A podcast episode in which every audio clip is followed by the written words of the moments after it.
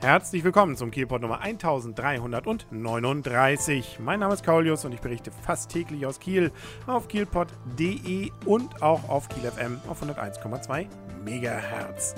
Ich war im Rahmen einer Veranstaltung des Kieler Rotary Clubs Kiel-Düstern-Brug ähm, in einem Restaurationszentrum in Kiel in einem wirklich spannenden Gebäude. Wahrscheinlich kommt fast jeder Kieler regelmäßig dran vorbei, aber hat sich bisher nichts dabei gedacht. Damit sich das ändert, habe ich mir jemanden dort geschnappt, der sich dort in dem Gebäude nicht nur, sondern auch mit der ganzen Geschichte drumherum und dem, was sich heute drin befindet, auskennt.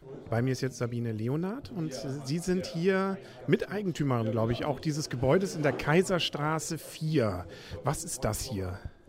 In erster Linie ist das hier für mich das Restaurierungszentrum Kiel. Wir haben dieses Haus 2010 gekauft, ich mit meinem Mann zusammen.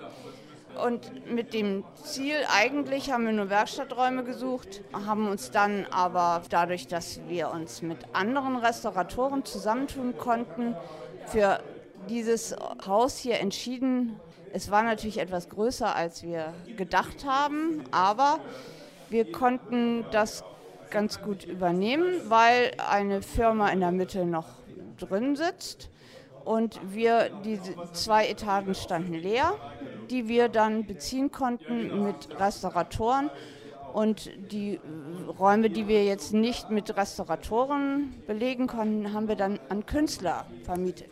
Das Ganze ist ja, wer das die Kaiserstraße jetzt nicht kennt, wir befinden uns hier in Garden und zwar direkt bei HDW. Und das ist eigentlich auch das Spannende an diesem Gebäude mit, neben natürlich dem, was Sie jetzt hier machen, dass hier, wenn ich das richtig verstanden habe, sowas ähnliches wie eine Krankenkasse drin war, aber eine mit, mit irgendwie Benefit, hätte ich beinahe gesagt. Die hatten sogar noch ein Bad unten drin, wenn ich es richtig gesehen habe. Ja, das war eine Badeanstalt für die Werftarbeiter. Direkt gegenüber vom Haupteingang ist dieses Gebäude. Das ist 1928 gebaut worden worden und zwar als Krankenkasse für die Deutsche Werft. Damals war das nicht HDW, da war das Deutsche Werft. Das äh, Krankenkassengebäude einmal als Verwaltungsgebäude. Es gab ein großes Foyer im Erdgeschoss. Dann gab es aber auch alle möglichen Einrichtungen, sowie Röntgen, Laboratorien, Drogenausgabe, was man heute als Apotheke bezeichnen würde. Und eben im Untergeschoss die Badeanstalt. Das waren eben einzelne Räume, kleine Räume, wo eine Badewanne drin stand und davor äh, noch eine Massageliege. Also es gab auch Massage dann dabei, Bademeisterräume und eine Liegeterrasse auf dem Dach mit äh, über, eine überdachte großzügige Liegeterrasse. Aber davon war wahrscheinlich alles nicht oder wenig nur vorhanden, als Sie jetzt hier eingezogen sind vor ein paar Jahren. Haben Sie im Keller noch was von den Badesachen gefunden? Nee, wir haben einen Duschkopf gefunden, aber der kann ja nicht von den Badewannen stammen. Also von daher, nein, das wurde äh, in den 80er Jahren entkernt. Da wurden erst die äh, Badewannen rausgerissen. Wir haben auch inzwischen schon viele Leute kennengelernt, die hier noch gebadet haben und die das kennen als Badewanne. Nun ist ja das Gebäude auch denkmalgeschützt. Das passt ja. Wenn Sie Restauratoren sind, dann kann man ja erstmal hier am Gebäude anfangen. Da ist auch richtig Arbeit wahrscheinlich, was da schon drin steckt, oder?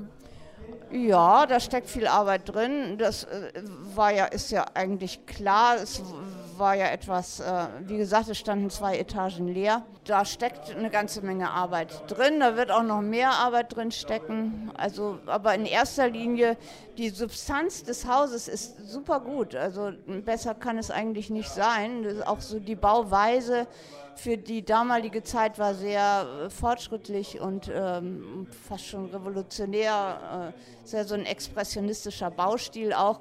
Und wenn man genauer hinguckt, ist es auch wirklich äh, interessant gestaltet von der Fassade her. Es fällt erstmal nicht so auf. Aber ähm, es ist schon ganz interessant. Es stehen noch einige Arbeiten an, aber wir haben auch schon viel gemacht. Also wir haben so Dachsanierung und so weiter. Das haben wir schon hinter uns. Ja, Sie erzählten mir vorhin auch schon oder uns, dass da zum Beispiel auch der Mörtel unterschiedlich ist. Das sieht man als Laie ja wahrscheinlich überhaupt nicht, dass längs anderer Mörtel verwendet wurde als äh, senkrecht. Ja, dieser Fugenmörtel ist äh, wirklich auch eine Besonderheit, weil das ganz witzig ist, weil dadurch so bestimmte Linien in, im Haus betont werden ja, das merkt man nicht auf den ersten Blick und man weiß auch eigentlich gar nicht, woran es liegt. Und wenn man genau hinguckt, sieht man, dass äh, die Fugen in der äh, horizontalen alle mit einem hellen Mörtel gemörtelt sind und die vertikalen dann mit einem roten Mörtel, sodass das immer die Linie der Horizontale betont. Ich vermute mal etwas, was, wenn man hier in der Werfstraße vorbeifährt, einem so völlig äh, übersieht. Aber wenn man das nächste Mal mal hier ist, sollten wir mal gucken. Nochmal zu dem, was jetzt ja hier neu drin ist. Es sind ja mehrere unterschiedliche Restauratoren, die jetzt hier drin in dieser Gemeinschaft dann auch sind. Was restaurieren Sie hier? Also wir sind elf freiberuflich selbstständig tätige Restauratoren. Also jeder arbeitet im Grunde für sich als kleine Firma, als Selbstständiger. Ähm, und äh, die Idee ist eigentlich gewesen, dass wir die verschiedenen Fachbereiche, die Spezialisierung in der Restaurierung auf in äh, einem Haus, an einem Fleck zusammenbekommen.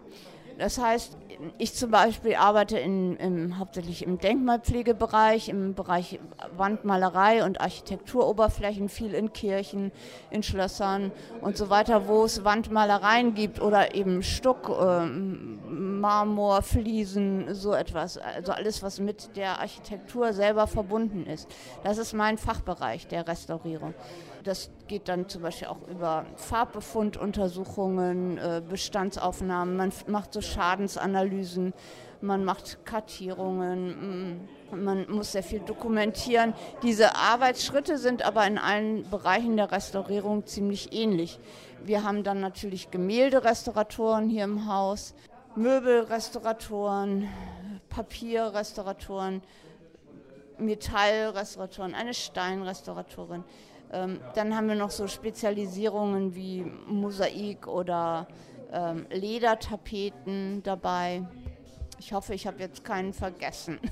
es war auf jeden Fall spannend, mal zuzugucken. Es ist ja wirklich sehr vielfältig. Von Privatleuten, die hier ihre Gemälde von ihren Ahnen dann einreichen, über Kirchengemälde bzw. Kirchen auch äh, Teile, die dann hier restauriert werden, Metall und so weiter. Also das ist schon, da muss man, glaube ich, auch, wenn man sowas als Beruf hat, sehr viel Geduld haben, oder? Ja, man braucht viel Geduld und man muss sich wirklich auch äh, sehr intensiv mit der Materie beschäftigen. Ne, man bleibt eben nicht an der Oberfläche, man macht das jetzt, man, man ähm, repariert nicht oder man stellt nicht etwas äh, Neues her, sondern man versucht wirklich Schadensphänomene zu erkennen und zu erforschen und, und an den Ursachen zu packen. Also was zum Beispiel für uns ein ganz wichtiger Aufgabenbereich ist, ist äh, Klimamessung und äh, Klimabeeinflussung, Heizungseinstellung und so. Das sind auch ganz entscheidende Fragen, mit denen wir uns eben auch beschäftigen.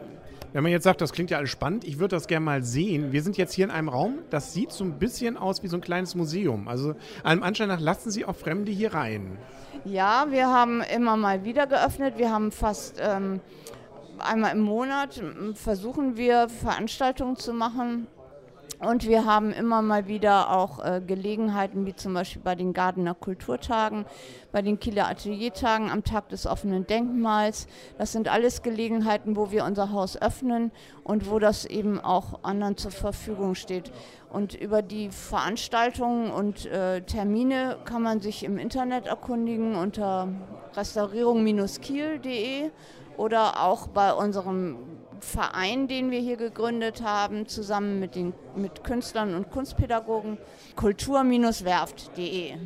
Das kann man sich ja ganz gut merken. Kulturwerft, das äh, ist ja auf jeden Fall, glaube ich, auch eine große Bereicherung hier für, der, für Kiel, nicht nur, sondern auch für Garden erst recht. Und äh, ich bin gespannt, aber ich muss mir das im Hellen, glaube ich, nochmal angucken, da mit dem Mörtel, weil das ist äh, etwas, wie gesagt, das fällt einem, glaube ich, so überhaupt nicht auf. Ich wünsche Ihnen dann viel Erfolg, viel Glück, dann vielen Dank. Das war der Kielpot für heute. Wir hören uns morgen wieder auf gleicher Stelle, nämlich kielpot.de und 101,2 MHz bei Kiel FM. Bis dahin sagt alles Gute, euer und ihr, Kaulius und tschüss.